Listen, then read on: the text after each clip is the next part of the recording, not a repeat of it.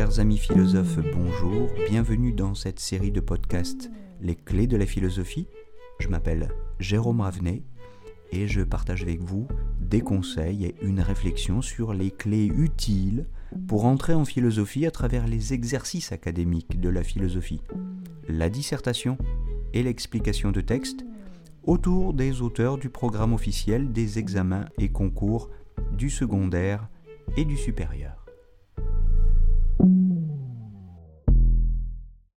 Chers amis philosophes, bonjour. Nous nous retrouvons aujourd'hui pour parler de liberté, et plus exactement dans ce petit bonus, pour parler des réfutations scientifiques du libre arbitre. Alors je vous propose de repartir du problème qu'on pourrait formuler comme ceci.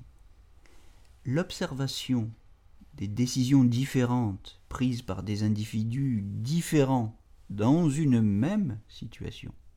Cette observation ce constat suffit-il à conclure que ces individus sont libres? Je vais le dire autrement.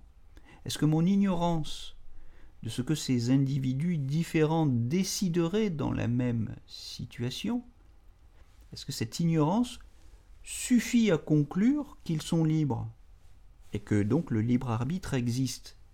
Rien n'est moins sûr, vous le voyez, parce qu'il ne faut pas confondre mon ignorance, c'est-à-dire une incertitude, l'ignorance des principes par lesquels la décision est déterminée, avec l'indétermination fondamentale, l'absence fondamentale de tout principe déterminant leur décision. L'ignorance d'un principe qui nous déterminerait n'est pas la preuve de son absence. Bon, j'ai examiné dans la précédente capsule les objections spinozistes contre la thèse cartésienne du libre arbitre. Ce que je voudrais envisager aujourd'hui comme une espèce de petit bonus, une espèce de petit pas de côté par rapport aux références euh, obligées du cours de philosophie en terminale, ce sont quelques expériences scientifiques qui valent comme des arguments, plus exactement comme des objections à la thèse du libre arbitre. Alors la première expérience que je ne décrirai pas en détail, c'est l'expérience dite de Libé, Benjamin Libé, L-I-B-E-T. Une expérience des années 1980 dans laquelle un neuroscientifique démontre par un dispositif qu'il serait trop long de décrire que à chaque fois que je suis conscient de prendre une décision, cette décision est déjà prise en amont, antérieurement, dans mon cerveau, et on peut mesurer le décalage, oh, qui se compte en millisecondes. C'est un décalage extrêmement bref, mais il y a un décalage et il y a une antériorité physiologique de la décision par rapport à la conscience que j'ai de la prendre. Par conséquent, au moment où je crois pouvoir dire je veux, eh bien encore une fois, les jeux sont faits. Les jeux sont déjà faits. je voudrais maintenant en venir à la deuxième expérience en psychologie sociale, un test scientifique appelé test de H, A-S-C-H, conduit en 1956 pour la première fois et c'est un test ou une expérience qui concerne le conformisme social.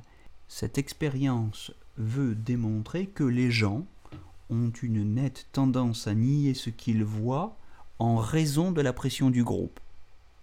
Bon, vous pouvez voir cette expérience sur YouTube puisqu'elle a été filmée, mais pour la décrire brièvement, disons qu'il s'agit d'un test fait sur un cobaye qui se trouve mêlé à une foule euh, de comédiens qu'il croit être comme lui des cobayes et tout ce groupe reçoit la consigne de dire quels sont parmi des traits qui sont comparés sur un tableau ceux qui sont les plus longs et ceux qui sont les plus courts. Donc il s'agit d'une observation absolument simple, sans ambiguïté, mais les comédiens vont donner une réponse délibérément fausse, ce qui va évidemment jeter le trouble dans l'esprit de notre cobaye qui va se retrouver face à un dilemme. Dira-t-il la vérité ou bien se conformera-t-il à la fausse information que le groupe de comédiens a délibérément choisi de d'exprimer? Choisira-t-il de se renier, de se trahir pour privilégier par conformisme son adhésion au groupe eh bien, l'expérience montre que dans un tiers des cas environ, effectivement, le cobaye renonce à son libre arbitre et privilégie l'adhésion ou la conformité avec les idées dominantes dans le groupe. Évoquons une troisième expérience qui conclut dans le même sens, l'expérience de Milgram, M-I-L-G-R-A-M, c'est-à-dire l'expérience de Stanley Milgram menée en 1963 à l'université de Yale. Vous en trouverez quelques vidéos de synthèse sur YouTube, je vous y renvoie, vous en trouverez aussi quelques mises en scène, puisque cette expérience a été reprise au cinéma.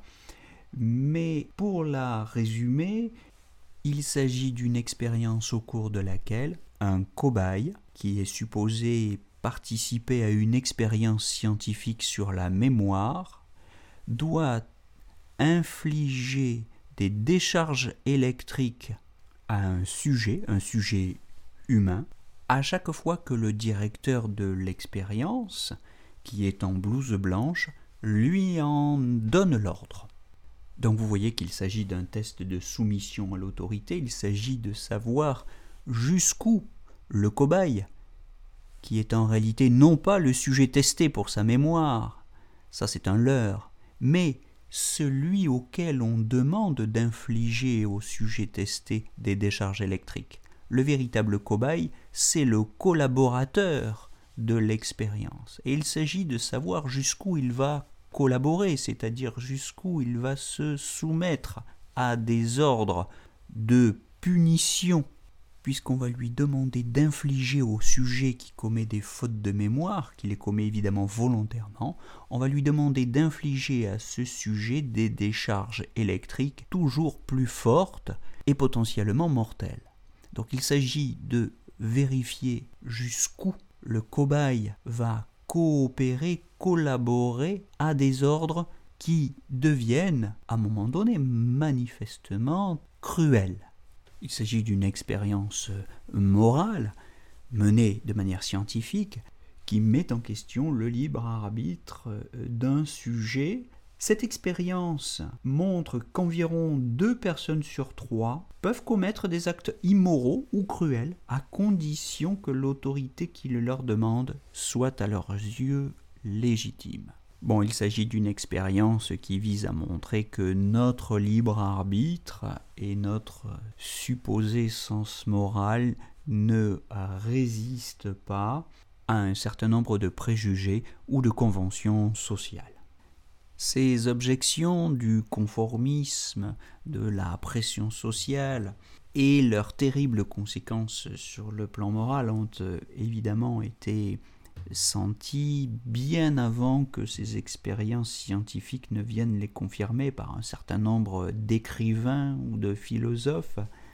Au XXe siècle, je pense bien sûr à Rhinocéros de Ionesco en 1959, mais ce texte, vous me direz, est tout à fait contemporain du test de H qui a été effectué en 1956 on pourrait remonter bien avant dans l'histoire de la littérature et de la philosophie, puisque je vous rappelle que dans le livre 7 de la République de Platon, le philosophe évoque une situation dans laquelle des prisonniers sont finalement relativement complices de leur servitude.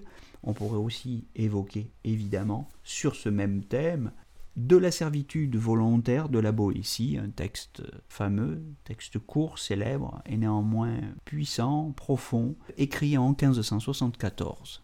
Alors évidemment, ce sujet intéresse particulièrement l'Occident à la suite de la Deuxième Guerre mondiale parce que il s'agit, au fond, vous le devinez, de se demander si la cruauté dont les nazis ont été capables est une spécificité allemande, ou si le libre arbitre est aussi fragile chez des êtres humains éduqués dans des sociétés dites libérales comme les États-Unis, puisque je vous rappelle que ces tests de H ou de 1000 grammes ont été menés dans des universités américaines ou anglaises. C'est la fin de cette capsule, mais je vous donne rendez-vous très prochainement pour continuer nos réflexions sur la liberté, et je vous souhaite en attendant une belle journée.